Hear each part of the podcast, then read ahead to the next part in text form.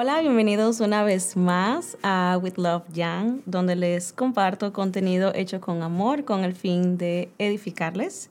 Y en esta ocasión no estoy sola, estoy acompañada y como podrán haber visto en el título, eh, vamos a estar hablando sobre las mentiras del rechazo. Y pues en esta canción vamos a estar como en forma de conversación hablando un poquito sobre la experiencia de ella sobre el rechazo y también mi experiencia enfrentando el rechazo. Así que nada, bienvenida Pamela. Hola. ¿Cómo estás? Un poquito nerviosa, eso sí. Pero todo bien, todo bien. Yo me siento súper rara porque es mi primera vez grabando con otra persona. Exacto, entonces también como que la llamada, esto, pero todo bien. Todo bien. Pues para que los que no saben, mucha gente seguro no saben y no conocen a Pamela. Pues Pamela, eh, nosotros somos amigas de hace aproximadamente 10 años. 10 años, sí. 10 años o más, eh, aproximadamente. Pueden ser que, son más, no estoy segura. y tenemos pruebas, vamos a poner una foto. Sí, a los que no escucharon el reel que se hizo viral de Camilo, Pamela siempre ha sido ah, como una amistad tipo cactus, ¿verdad? Que no nosotras no requerimos como que estar ahí hablándonos todos los días para saber como que la amistad está ahí. Pero eh, pues hubo un tiempo que Pamela se convirtió en una amistad bonsai. Y para los que entienden, la bonsai básicamente son los que tú tienes que estar más pendiente de ellos y todo eso. Y eso pasó, ¿hace cuánto eso? Como tres años. No, como dos, no ha pasado tanto. Ah, como dos años. Y todo empezó, yo me empecé a soñar con Pamela. Y yo, ay, amiga, me soñé contigo, qué sé yo, que todo bien. Y ella de que sí, todo bien. Y, me pasó, y me pasó como tres veces. Y eso era Dios, como que vuelve a buscarla, vuelve a buscarla, vuelve a buscarla. Y yo, hay, uno de esos sueños que yo me acuerdo full cuál era, o sea que todavía a veces cuando tengo una que otra, uno de esos momentos como difíciles, yo me acuerdo. O sea, el sueño que el Señor te dio y como para mí siempre ha sido, siempre ha estado presente, o sea, que es algo que el Señor ha utilizado después de muchas veces. Sí, y pues básicamente sí necesitaba de una amiga. Eh, Bastante. El Señor me estaba inquietando eh, muchísimo en buscarla eh, porque ella estaba enfrentando un proceso muy difícil y pues ese proceso era que ella estaba atravesando por un eh, divorcio. No es que deberíamos estar acostumbrados ni nada, muchas parejas se separan, pero no es tan eh, como que común o normal, normal verlo dentro del ámbito cristiano. Pero nosotros vamos a estar hablando sobre el rechazo y no va a ser nada enfocado en ese proceso personal de ella específicamente, sino de un testimonio en general, de cómo ella y yo también eh, hemos enfrentado situaciones eh, de rechazo en nuestras vidas y pues cómo el Señor se ha glorificado pues en medio de ellas. Yo creo que para mí el tema del rechazo yo, o sea, e, ese testimonio que tú hiciste como breve, sí tiene mucho que ver, pero para mí inició mucho antes. Eh, yo lo vivía desde muy pequeña en temas de campamentos y temas de la iglesia, porque en mi caso personal tuve una relación con mi papá como emocionalmente distante. Mi papá es un papá, o sea, lo tengo vivo, está presente, eh, sigue casado con mi mamá y todo, pero emocionalmente nunca fuimos como afín o nunca conectamos tal. Eh, y desde ahí fue que yo empecé como a lidiar con eso, a lidiar con la relación con mi hermano, eh, varón. Eh, entonces en todos los campamentos siempre era como que mi, mi parte preferida era el tema del amor de Dios, el amor de Padre, porque eso era como lo que, lo que yo quería o lo que yo carecía de alguna manera.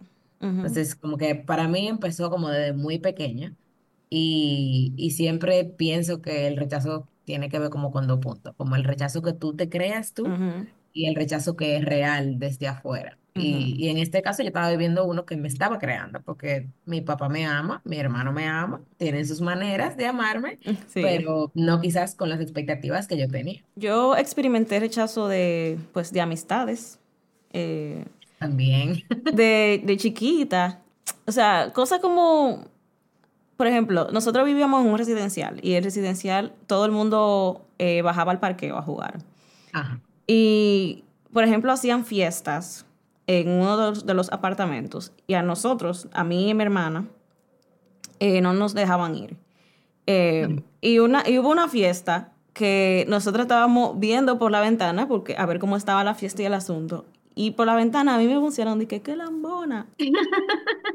y yo dije, y esto no se supone que son amigos de uno o vecinos de uno, o sea, una cosa, o sea, eso yo todavía lo recuerdo hasta hoy y yo como que tienes que redefinir, tus amistades. y ahora, ahora dicen que la generación de cristal, porque como que no aguantan tantas cosas, pero yo creo que el bullying que a mí me hacían de chiquita entre mis primos, mi hermano y todo, sinceramente, ahora mismo yo no sé cómo un niño pudiera aguantarlo. Pero fue mucho bullying. Sí. Y, y eso también como que fue creando, digamos que como que una bola de nieve, como que se fue haciendo como cada vez más grande, porque la autoestima tiene que ver mucho con esto. Sí. El autoestima, el amor propio, y en mi caso personal, yo empecé a trabajar mi autoestima vieja. Exacto, yo también. vieja, le empecé a trabajar 30 años, Pero es que, es- que yo creo que este tema no era como que tan open como de, de Ujú, hablarlo desde de antes, you know? Como que, como con los términos que debe ser, o sea, de, de que se necesita una sanidad interior, que hay que reconocer de, de dónde nació eso, o sea, todo eso. Yo creo que ahora nosotros como millennials, eh, no, estamos como que abriendo nuestro entendimiento, pues, y nuestros ojos a, a eso, como de, de descubrirte a ti mismo, de conocer tu interior y cuáles eran esas cosas de, de que tú arrastras desde tu niñez que ujú, te afectan a tu forma de cómo eres ahora. Porque yo sé que, por ejemplo, de esas eh, situaciones que yo experimenté con amigos y cosas, que era pues básicamente pues eh, rechazo o tal vez estas situaciones de bullying, han- me afectan todavía a, a yo como querer lanzarme. Tú sabes, como que a yo ser abierta con Como personas, es como que, ¿qué van a pensar esta gente de mí? O ese tipo de cosas, como que afectan mi autoestima, like, hasta el día de hoy. Y, y ahora mismo uno tiene como muchas herramientas y tiene quizás como el acceso a la psic- al psicólogo, por ejemplo, que antes el que iba al psicólogo estaba loco. O Ya, sea, sinceramente. Y como que uno, ay, esa no era la primera opción que tú tenías. Y vuelvo y digo, en todos los campamentos y todo, ese era mi punto principal. No había un campamento que a mí no me oraran por eso, que yo no por eso, que yo no pasara adelante por eso. Digamos que hizo como una base, sembró como una base bien sólida pero igual yo creo que faltó quizás ese complemento eh, para, para que me dieran las herramientas para yo manejarme a mí directamente. Sí, Porque yo creo que también con el mismo tema de las amistades, que tú llegaste a vivir una que otra situación eh, como cerca conmigo, sí. porque estábamos como en el auge de la adolescencia y como que todo era un drama. Sinceramente, ahora yo lo pienso, yo digo, wow, qué dramático. Ahora lo pienso, en este- Sí, ahora mismo porque estoy bien. Y yo hubiera tenido esas herramientas de autoestima, de amor propio, de manejar mis pensamientos, y estoy 100% segura que yo hubiera estado totalmente diferente.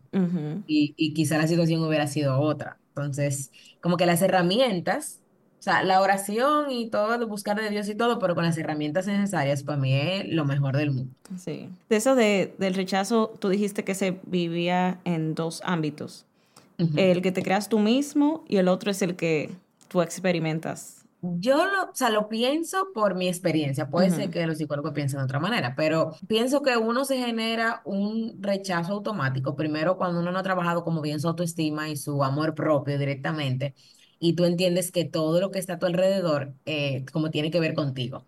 Eh, por ejemplo, me pasa o me pasaba, porque ya lo he aprendido a manejar, yo soy altamente sensible. O sea, yo me doy cuenta inmediatamente, tú cambias la palabra con la que tú me saludas en la mañana y digo, le pasa algo.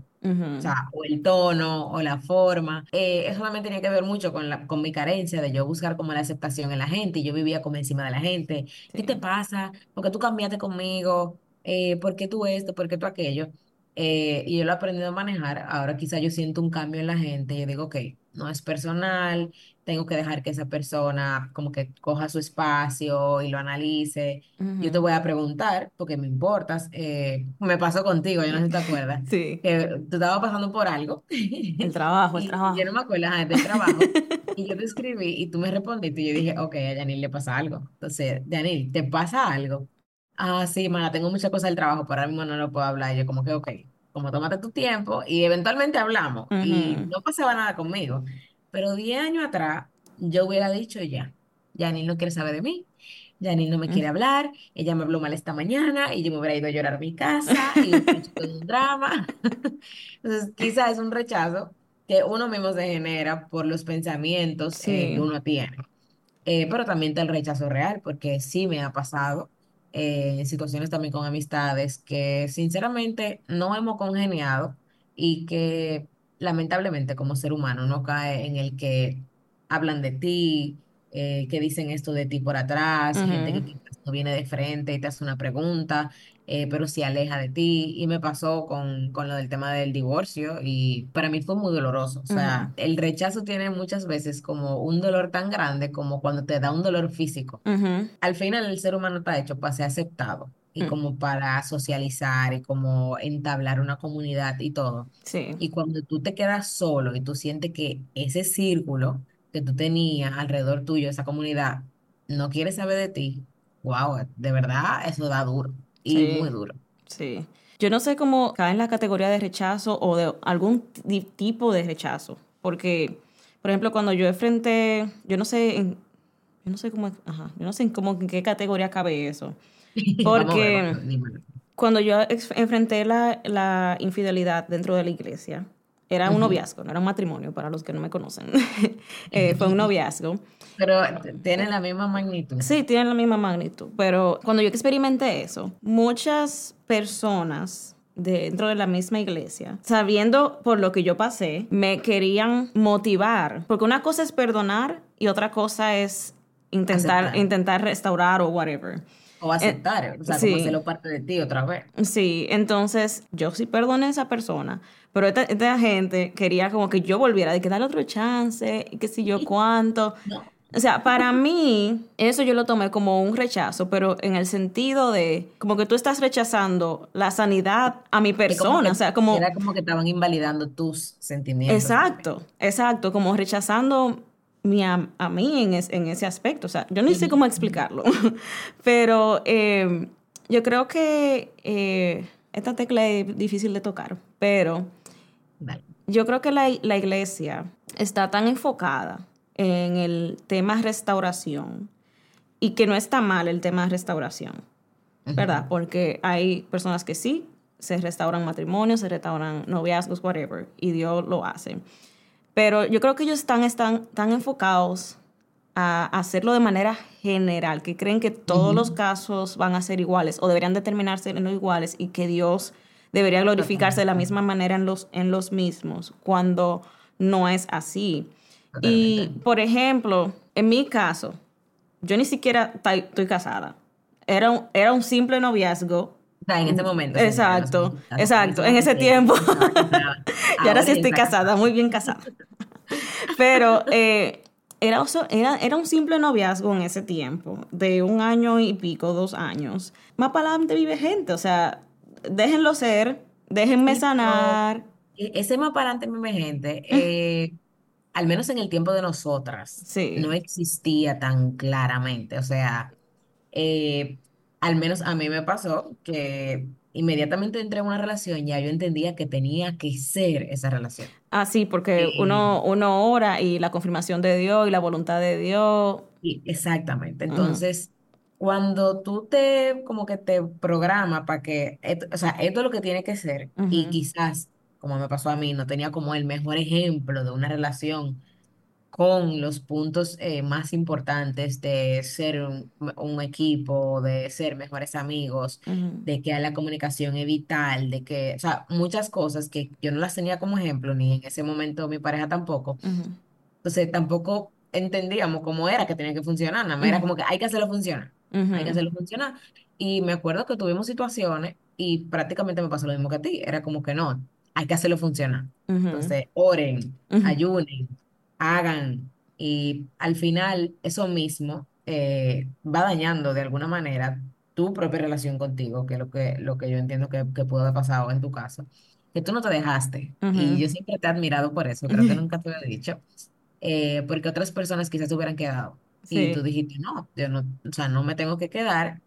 Y yo, pero ¿cómo, o sea, cómo tú puedes? Y yo, porque en mi cabeza no cabía. Sí. Eh, y aún así tú dijiste, no me voy a quedar porque no me corresponde. Y para mí eso es admirable. No, no todo el mundo tenía la- el amor propio tan bien puesto como tú lo tenías en ese momento. Bueno, y tú, bueno, tú que eh, has vivido conmigo todo mi tiempo y que de hecho en el episodio Todos antes que, sí, todos los procesos, el episodio antes de este, yo estoy hablando de, de cómo Dios me mudó de, la, de Santo Domingo a Bávaro. Y yo creo que Dios hizo eso como para completar el proceso. Y hay que, mija, definitivamente yo estoy contigo y te saco. Porque si me quedaba, yo sé que la presión iba a continuar. Totalmente. La- aunque, aunque yo empezara a ver otra persona, lo que sea, eventualmente iban a seguir viéndome como que, ah, que lo pudiste haber perdonado o que Dios los va a, lo puedes restaurar o lo que sea. Y yo ya yo estaba, like, yo lo que quiero es, yo, ta- yo estaba como concentrada en Dios Claro. y en algo nuevo. Porque... Pero si tú supieras que, o sea, lo veo y pienso que tú y yo vivimos situaciones muy similares, eh, dos perspectivas muy diferentes, pero similares, y tuvimos la misma situación de rechazo, vamos a poner así. Eh, tú tomaste el camino correcto, porque eso hay que admitirlo, y, y te, te fuiste para Bávaro, pero tú no dejaste de, de buscar de Dios, ni al contrario, te arraigaste más, vamos a ponerlo así, pero sin fanatismo y sin nada, o sea, simplemente empezaste a buscar de él realmente.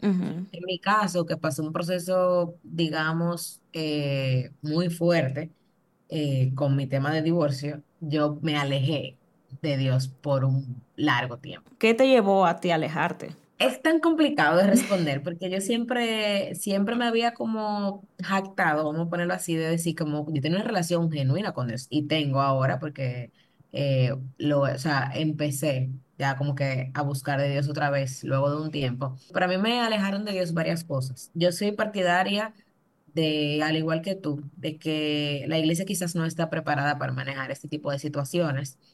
Eh, mi- en mi caso, el divorcio no fue por un tema de infidelidad, no fue por un tema drástico ni nada. Entonces la gente lo entiende todavía menos, porque lo que estaba pasando era algo psicológico que solamente estaba en mi mente y en mi corazón, pero que solamente personas que quizás como tú me, me habían escuchado llorar por mucho tiempo y, y pasar malos ratos, que nadie lo entendía fue como todavía más fuerte porque la gente me reclamó por días, como, ¿por qué tú estás haciendo eso?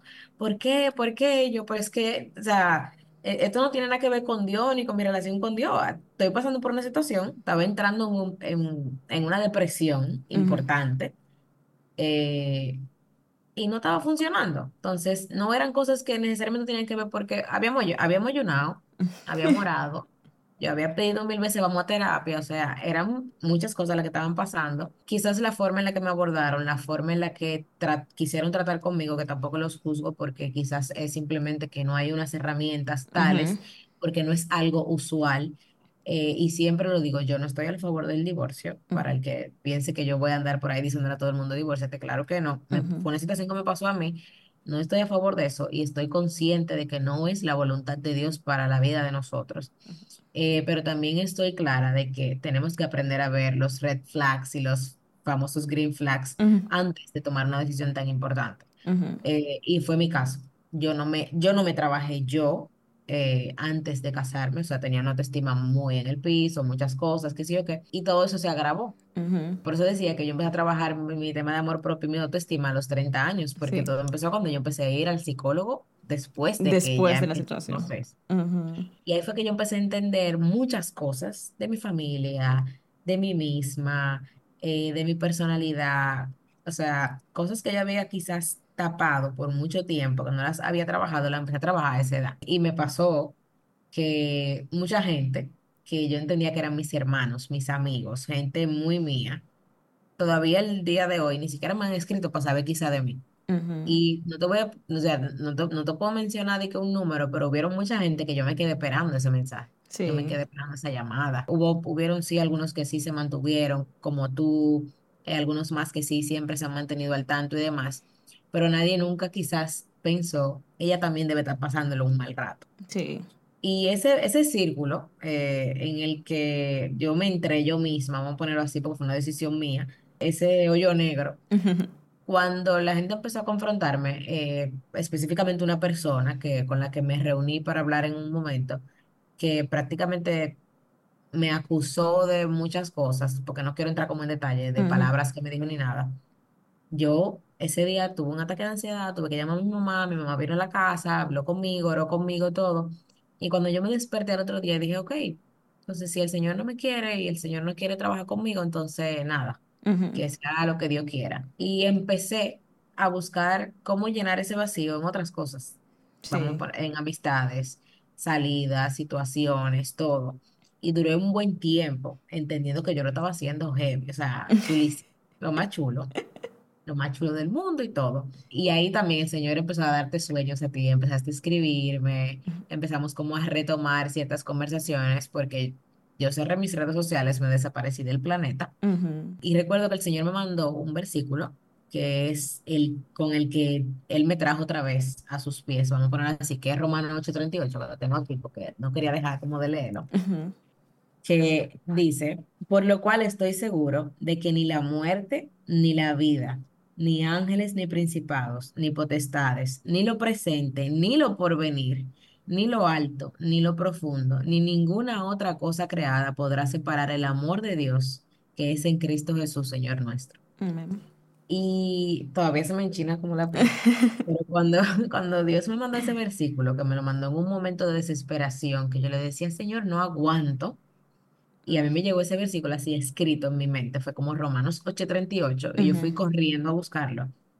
Y cuando tú lo lees, que tú dices, ni la muerte, o sea, ni la muerte física, ni la muerte espiritual, ni la muerte emocional, o sea, por la situación que yo estaba pasando, ujú, ni la vida, ni los ángeles, ni los principados, o sea, ni, ni siquiera la- las cosas que nosotros no vemos, ujú, que están, digamos que en otro mundo. ujú, O sea, ni lo presente, o sea, ni lo que yo estaba pasando en ese momento, ni lo que iba a pasar después, ni ujú. siquiera lo que había pasado, Sí. nada me iba a separar del amor de Dios. Ni siquiera un divorcio, ni siquiera un rechazo de una gente, ni siquiera algo que yo podía haber hecho, eh, o una decisión que haya tomado, me iba a separar del amor de Dios. Y, y para mí eso fue como una luz, así como que de un momento para otro. Sí. Y ha sido como el inicio, como de, de restaurar mi relación con Dios. Ha tomado tiempo, no ha sido fácil, porque igual que las relaciones humanas, cuando algo se rompe, Sí. hay que trabajarlo. Y hay que Sí. trabajarlo más duro que cuando Sí. tú lo tenías. Sí. Yo recuerdo que conversando cor- contigo, cuando de que Dios te dio este versículo, eh, yo te decía de que de alguna manera, aunque yo sé que tú no estabas am, feliz de haber tomado eh, tu decisión y que no fue un proceso nada, para nada fácil, aún en medio de eso, tú te encontraste con gracia y con misericordia. Porque a pesar de que tú en vez de refugiarte en Dios, lo que hiciste fue apartarte. Y no necesariamente porque tú querías apartarte, sino Por una mentira que me creí. Exacto, por una mentira que te, ajá, por una mentira de un rechazo que te el rechazo te hicieron. crea mentiras. O sea, Exacto. Entonces, esa mentira que de, ¿cómo se dice? Pues básicamente era como que Dios era tu refugio. Y cuando te vienen a decir de que no te puedes ni en Dios refugiar, ya para ti es como que, ya, pues ya no ¿Y queda más ahora qué nada que... ¿Y que ahora qué hago? O sea, estamos hablando que desde chiquita yo, yo pensaba, bueno, mi papá no me quiere como yo quiero que me quiera, o mi hermano no me quiere como yo quiero que me quiera, la gente en general no me quiere como yo quiero que me quiera, pero Dios me ama. Amén. Y yo iba tranquila por la vida porque Dios me amaba. Independientemente de yo sufriera y todo, y gente se alejó de mí, gente habló mal de mí, gente no quiso hablar conmigo, o sea, muchas cosas. Yo estaba consciente de que Dios me amaba. Pero en ese momento que a mí prácticamente me dijeron "Es que Dios ya no te va a querer, o sea, a mí se me derrumbó el Sí. mundo y fue como, digamos que el último empujón que yo necesitaba para terminar de entrar en esa depresión en la que yo venía entrando de hace unos, o sea, de unos años, porque Ujú, eso fue algo también que fue como pasando. Y wow, ahora, eh, eh, esas mentiras, porque eh, para mí el enemigo te va poniendo mentiras tras mentira tras mentira. Y, y siempre, siempre digo que el error de Eva fue haber empezado a hablar con la serpiente. O sea, Su error fue haber empezado a negociar con la serpiente, porque al final él le dijo todas las mentiras que pudo para convencerla. Exacto. Y, y lamentablemente el ser humano confía mucho, Sí. confía en el que está a su alrededor. Por, por eso es que hay tanta gente engañada en la calle, que le roban y todo, porque el ser humano está hecho para confiar, para confiar. socializar, para estar bien con todo el mundo, y uno cae en eso. Pero el enemigo sabe que mentiras, él tiene que decirte para atacarte, porque él sabe las luchas que tú pasas. Sí. En mi caso, él atacó mi amor por Dios, o el amor que Dios tenía para mí en mi relación con él. Sí.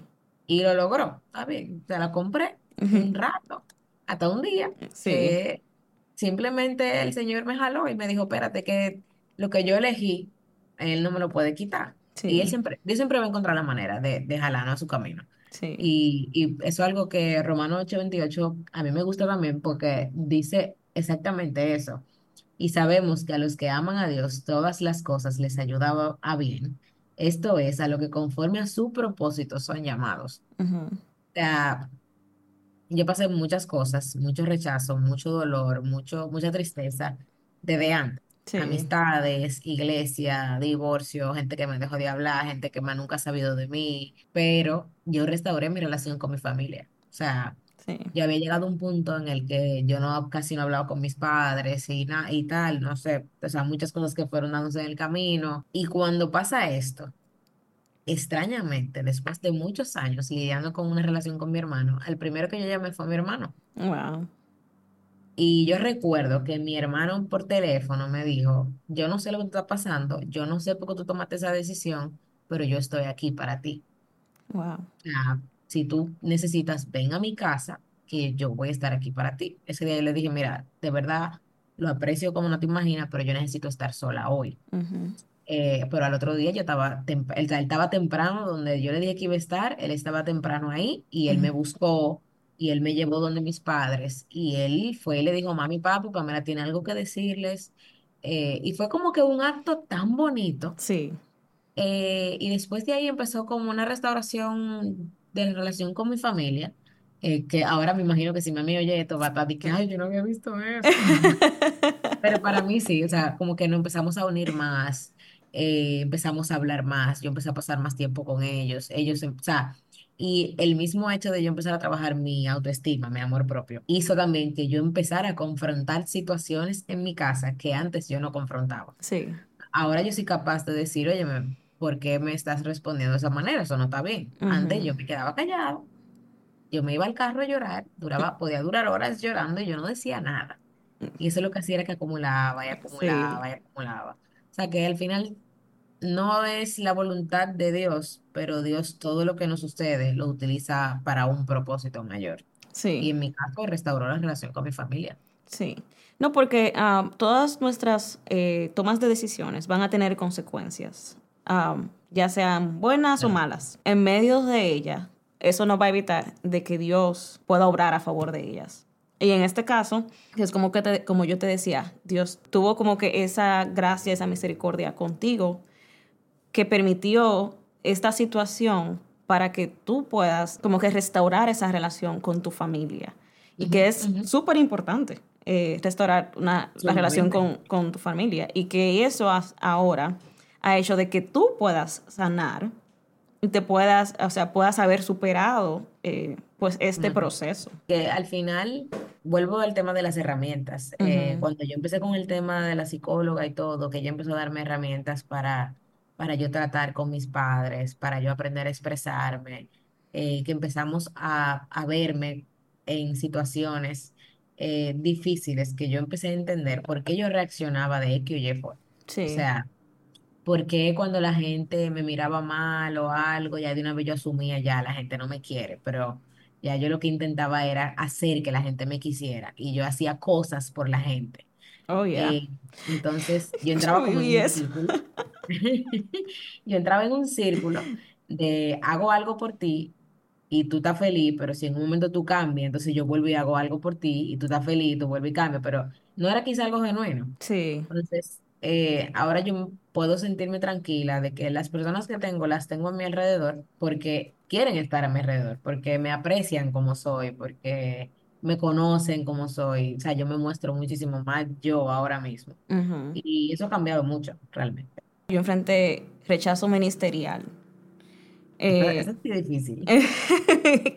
y rechazo ministerial dos veces, pero bueno, voy a contar uno. ¿vale? Cuando me cuando me tocó, cuando me mudé a Bávaro, yo con eh, pues escuchen el otro, el, el otro episodio que va antes que este. Eh, necesitaban una líder de danza. Ujú. Eh, ¿qué Ah, pasa? Sí, lo que pasa es que quien era la líder de danza antes parece que era familia de la, de la familia pastoral. Ajá, ajá. Y pues no sé qué pasó ahí, pero parece que no hubo mucha, muchas consultas y el pastor simplemente me puso ahí. Eh, Mija, ven que te necesitamos. Ponte ahí de líder de danza.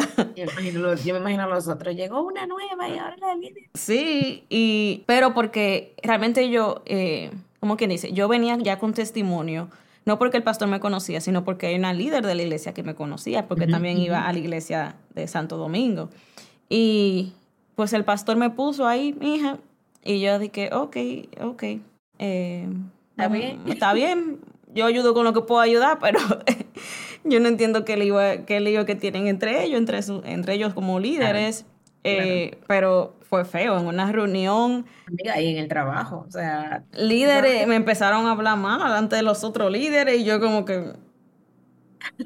Yo no me ofrecí por si acaso. la gente cree que porque estamos en la iglesia todo es perfecto y todo es súper amor. O sea, al final somos humanos los que estamos en la iglesia. O Sí, sea, sí, Y sí. somos las mismas personas que vamos al trabajo, que vamos al gimnasio, que vamos al supermercado. Y obviamente hay momentos en el que uno no está del todo bien. O sea, sea, Sí, no, al pero- final somos humanos todos. Sí, no, pero que de, de esa experiencia yo aprendí. Tú simplemente tienes que dejar que tu testimonio hable por ti. Porque pasó el tiempo y ellos veían como Dios eh, se fue glorificando en el ministerio, como yo estando ahí hizo una diferencia en las muchachas, que al final, cuando me tocó mudarme de ahí, la gente estaba llorando, porque yo me iba, hasta, hasta los líderes estaban llorando, como que, mira, ¿por qué te vas? Que sé yo cuánto.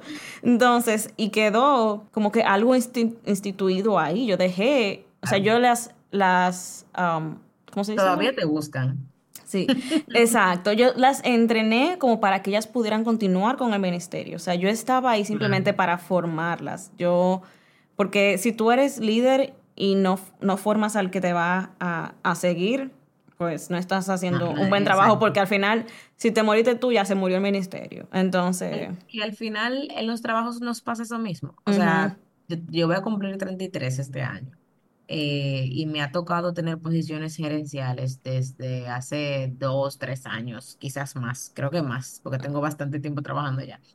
Eh, y desde la primera, y ni siquiera en gerencia, desde la primera coordinación que me dieron a nivel laboral, todo el que yo coordinaba mm, era mayor que yo. mm, Eh, y todo el mundo pensaba, bueno, esta es la típica niña que llega porque la pusieron ahí y no sabe nada y ahora me va a venir a dar órdenes. sí, Y yo me acuerdo porque hay una oración que nunca falta en mi día, en mi vida, en nada, y es, Señor, dame sabiduría, porque para mí no hay algo más preciado que la sabiduría. Y yo me acuerdo que desde el primer trabajo decía, Señor, dame sabiduría para tratar con la gente sí, porque es difícil no poder poner tu confianza en la gente, pero trabajar con la gente, Sí. pero al mismo tiempo empujar a la gente a que hagan lo que tienen que hacer sin que la gente sienta que tú lo estás presionando. O sea, es una mezcla de, de acciones y de liderazgo que hay que hacer, que realmente, entonces, desde ese momento el Señor empezó a guiarme, empezó a darme herramientas de cómo hacer preguntas, cómo...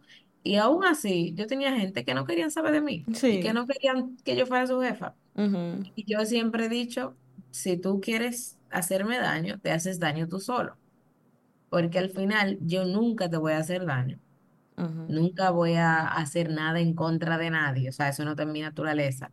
Eh, y uno termina como, como cuando tú le vas a dar como un trompón a algo como muy duro y tú Sí. terminas como que si no le das, da una vuelta y te cae. Sí. Parecido a eso. O sea, el que quiere venir a hacerme daño a mí no lo va a lograr, pero tampoco yo voy a hacer nada en contra de ti. sí, Y eso para mí también tiene que ver mucho con, con el tema del rechazo. A veces uno cree que cogiéndolo todo personal y sintiéndose rechazado o ignorado o abochornado, uno tiene que, no, ahora yo voy a ser la persona más mala eh, y le voy a, a, a, qué sé yo, a meter el pie al otro, a hablar mal del otro. No, o sea, estate tranquilo, quédate quieto, que ese momento llega. O sea, Ujú, el Señor se encarga de poner todo en su lugar.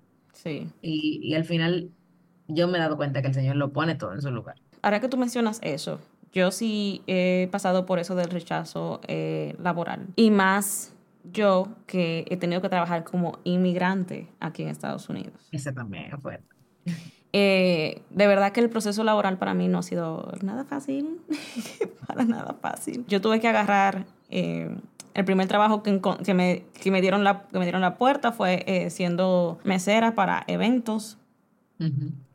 Una, alguien que ya venía de trabajar de oficina y de ser asistente de ventas y que tiene título y toda la cosa. Amén. Eso fue lo que me, lo que me abrió la puerta. Inmediatamente me mudé a Estados Unidos.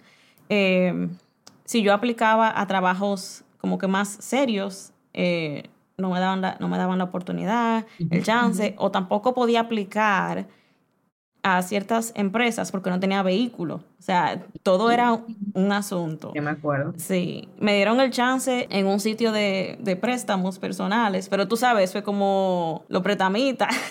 Eso era como algo, como algo del, del barrio, tú sabes. No era de que, no era como trabajar para un superbanco, ni mucho menos. Pero me abrió la oportunidad y por ahí el Señor me, fue, me fue ayudando ir creciendo, creciendo, creciendo de compañía a compañía. Obviamente, sacando aparte de que me he mudado como tres veces ya, de lo que vivo aquí. He tenido una vida muy movida, ¿sabes? Sí, De Santo Domingo a Punta eh, a Bávaro, de Bávaro a Estados Unidos, pero te has mudado de estado. Sí, tres tenido una veces vida muy movida, amiga. Sí, entonces ahí en el, ¿cómo se dice? Ya estando aquí, eh, viviendo en Arizona, fue la primera vez que pude experimentar como que un trabajo que yo digo, mielquina, sí, ya, ya, ya por fin. Y fue el, el trabajo de gerentes de ventas, Ajá, ajá. que por cierto ya renuncié. Y eso te iba a decir, y que bueno, eso no duró mucho. Y que eso no duró Pero mucho. no Bueno, duró mucho, sí, un año y algo, eh, agarré la experiencia, agarré la experiencia, pero eh, ahora como que el Señor nos, a mí y a mi esposo nos está empujando a otras cosas. Y estoy, también, estoy tratando más también de tratar de hacer lo que me apasiona. Porque yo creo que también con eso del tema del, del rechazo y de la autoestima, uno mismo se pone límites. Y uno dice que, sí, no, bien. Como que uno también se autoconvence, como que sí, yo quiero hacer eso, porque yo decía, sí, yo puedo hacer ventas, lo puedo hacer bien eso, es porque ya yo sé hacerlo, you know? Ujú, Es como que ujú. yo sé, like, yo sé que lo puedo hacer y que lo puedo hacer bien, y si lo aprendo, está bien, lo voy, like, I'm gonna master that. Pero Ajá. es como que lo que estoy tratando de perseguir ahora es como que, ok, no tengo todo dominio de eso, pero me apasiona, me gusta crear contenido, me gusta hacerlo. Pero para la gente perfeccionista como tú, Sí, pero eh, como estoy más como open, más abierta, como que, ah, ok, Dios, guíame, guíame Ujú. en esto, que en este nuevo año, eh, a tratar de, ¿cómo se dice eso? Como que a perseguir esos sueños, you know? Porque siempre han estado ahí. Yo siempre he sido de, de eso, de, de cámara, Realmente, de... realmente tú nunca has sido eh, una persona convencional. Ujú, Vamos a ponerlo así. eh, sí. Eh, yo, yo nunca he visto a Yanel de que de la manera más convencional. De repente, o sea, yo que quizás eh, lo mío es emplearme de 8 a 5, o trabajar, tener un perro, eh, pasear el perro, ir a la playa normal, y de repente Yanel, me voy a vivir para Bávaro. ¿por qué? Y de repente, mira, ya no voy a estar en ahora voy a estar en Estados Unidos. ¿Cómo así? O sea, ¿qué pasó? Y ahora no voy a estar en tal estado, ahora me voy a vivir para Arizona. Y yo, ¿por qué tan lejos? O sea, y como que realmente tú nunca has sido de que la persona más convencional. Yo Sí, siento que el eh, Señor también te ha movido sí. mucho, pero es porque de alguna manera tú te adaptas rápido, o sea, definitivamente muy rápido, Dando pero también, grito, pero me adapto. pero nos pasa. Sí, y no, y, y nos pasa que como que el Señor nos pone en un lado, damos el fruto y Él dice, ok, ahora dámelo en otro lado. Ujú. que me ha pasado con la gente. Yo hubo una vez que yo me acuerdo, yo estaba cuestionando a Dios precisamente por eso. Decía, Dios, ¿por qué es que no me puedo quedar como con amistades como por largo tiempo? O sea, son muy pocas las amistades que yo tengo de mucho Sí, tiempo. se Yo las cuentan. contar con una mano, mis Ujú. amigas, full. Y aún así, bueno, ahora que tengo novio, eh, a veces yo le menciono nombres y me dice, ¿quién es? Y yo, ah, esa es muy amiga mía. Lo que pasa es que no hablamos todos los días, pero Sí. son gente mía. Y la puedo contar con una mano. Y yo siento que el Señor me pone en la vida de una gente a bendecir esa vida a través de palabras, a través de lo que sea. Y el Señor me mueve. Y me mueve a otro lado, y me mueve a otro lado, y me mueve a otro lado. Y así yo voy como dejando cositas en el camino. Y creo que a ti te pasa lo mismo. O Sí, sí, sí. sea, Eh, como que e- esa es su sí, manera. sí, esa es su manera, ciertamente. Pero eh, yo creo que en verdad eh, cubrimos todas las áreas. Ah, no, falta una. Falta una. Hablamos de las amistades. Ajá. eh, el tema de la iglesia y las situaciones ujú. difíciles, eh, de cuando uno tiene personas que están por debajo de ti, pero ¿y cuando el jefe es tóxico y el jefe no te quiere? Que está por arriba de ti, que tú Por, no es- por eso renuncié. Exacto. Ah, No, y es real.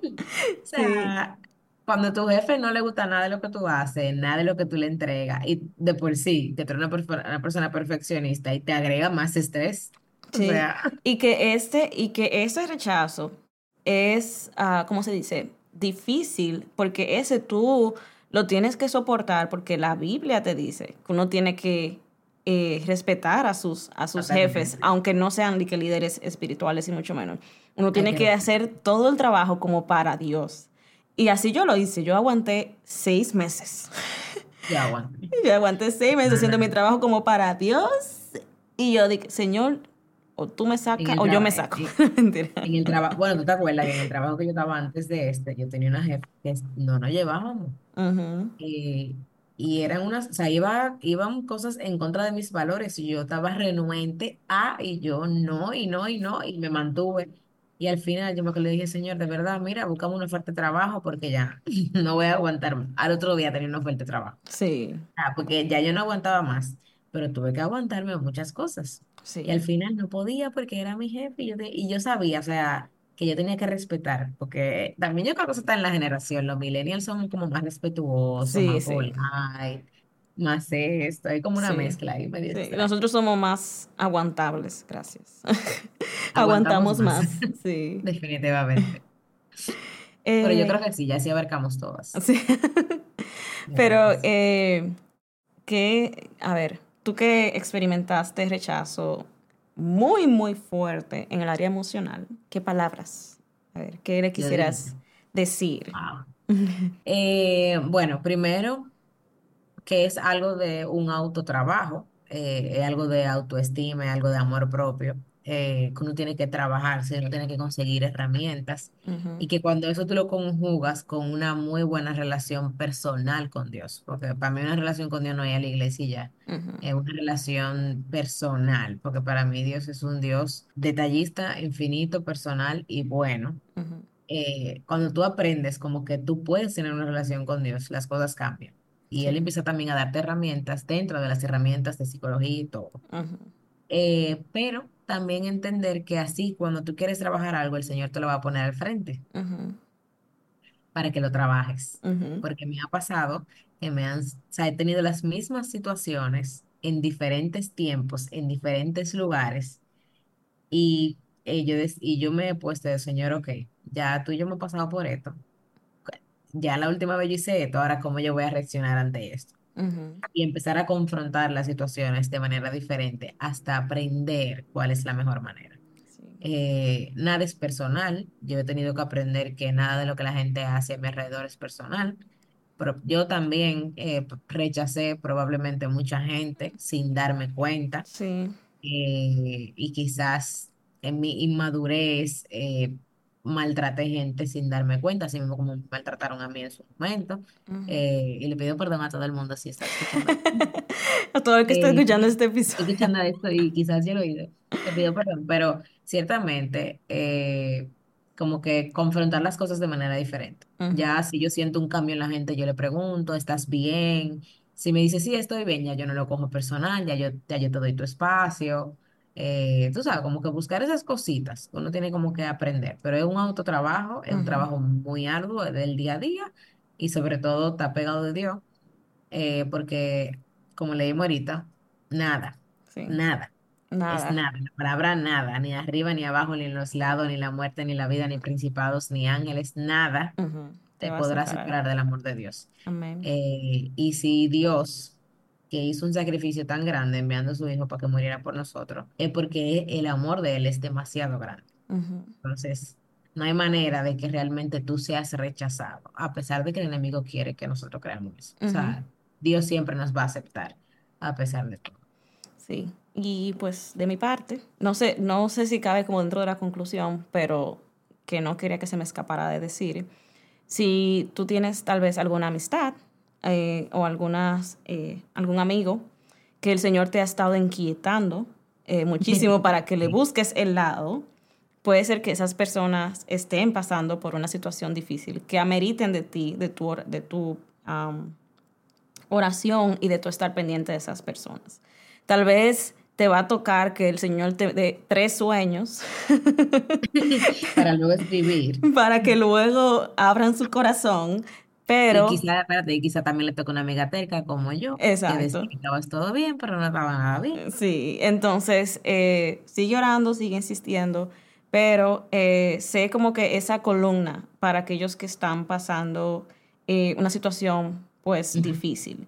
Y también, así como decía Pamela, tal vez también no sé si tú lo mencionaste, pero eh, autoevaluarnos de las cosas que hacemos en nuestro día a día, ver si eso tiene alguna raíz, pues, de rechazo. O sea, esa fue, eh, tal vez tú que continuamente estás buscando agradar a las personas, que no sabes decir que no, que siempre estás diciendo que sí a todo, que siempre quiere estar, pues... Haciendo cosas por haciendo el otro. cosas por el otro. O sea, eh, ese tipo de cosas que tal vez tienes como que, que sanar. O sea, o tú que, tal vez... está mal, eh, es un balance. sí. Tiene que ser un balance y sobre todo saber la razón por la cual tú lo estás Sí, no, sino si, cuando es... Cuando te trae peso, you know, eh, cuando es algo que te trae peso por tú hacerlo. Y también si te encuentras en una relación que está media tóxica, que te afecta, em, que te está afectando emocionalmente, también busca ayuda y búscala a tiempo, que no se deje, ¿verdad? Todo para el final, cuando ya... de mí. Sí. Y pues a ti que estás en, en etapa de noviazgo, pues busca sanar esas cosas antes de casarte, porque ya en el matrimonio todo de alguna manera se agrupa o se vuelve más grande, que se agregan cosas. ahora que tú mencionas eso, aunque no tiene nada que ver con el tema, pero para que no se vaya, personalmente, las relaciones no son para sanar al otro, las relaciones no son para arreglar al otro. Tú tienes que ir ya autotrabajado y sanado al matrimonio. Autosanado y mejorado para que la relación funcione. Porque cuando uno entra en una relación pensando en que va a arreglar al otro, pues las cosas no se arreglan. Entonces, cada quien tiene que trabajarse. Yo tuve que trabajar muchas cosas porque yo no soy exenta de nada. Sí, sí. pero cada quien tiene que llegar a trabajar. Exacto.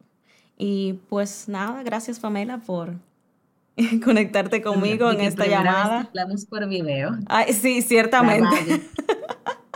grabado, sí, grabado. pues nada, gracias por eh, conectarte conmigo. Yo sé que está tarde para ti, que porque de hecho la gente no sabe, tenemos tres horas de diferencia horaria, ¿verdad? Sí, aquí son las diez y media. Exacto, y aquí son las siete y media. Eh, pues nada, gracias, gracias por tu amistad y por aceptar la invitación eh, al podcast. ¿Y hay algo más que quieras decir? No, solo eso. Ah, gracias a ti por invitarme y por hacerme parte de este proyecto tan lindo que estás haciendo y que estás formando. Que de nada. Y, y pues, ¿qué me falta? Ah, pues sí, suscríbanse.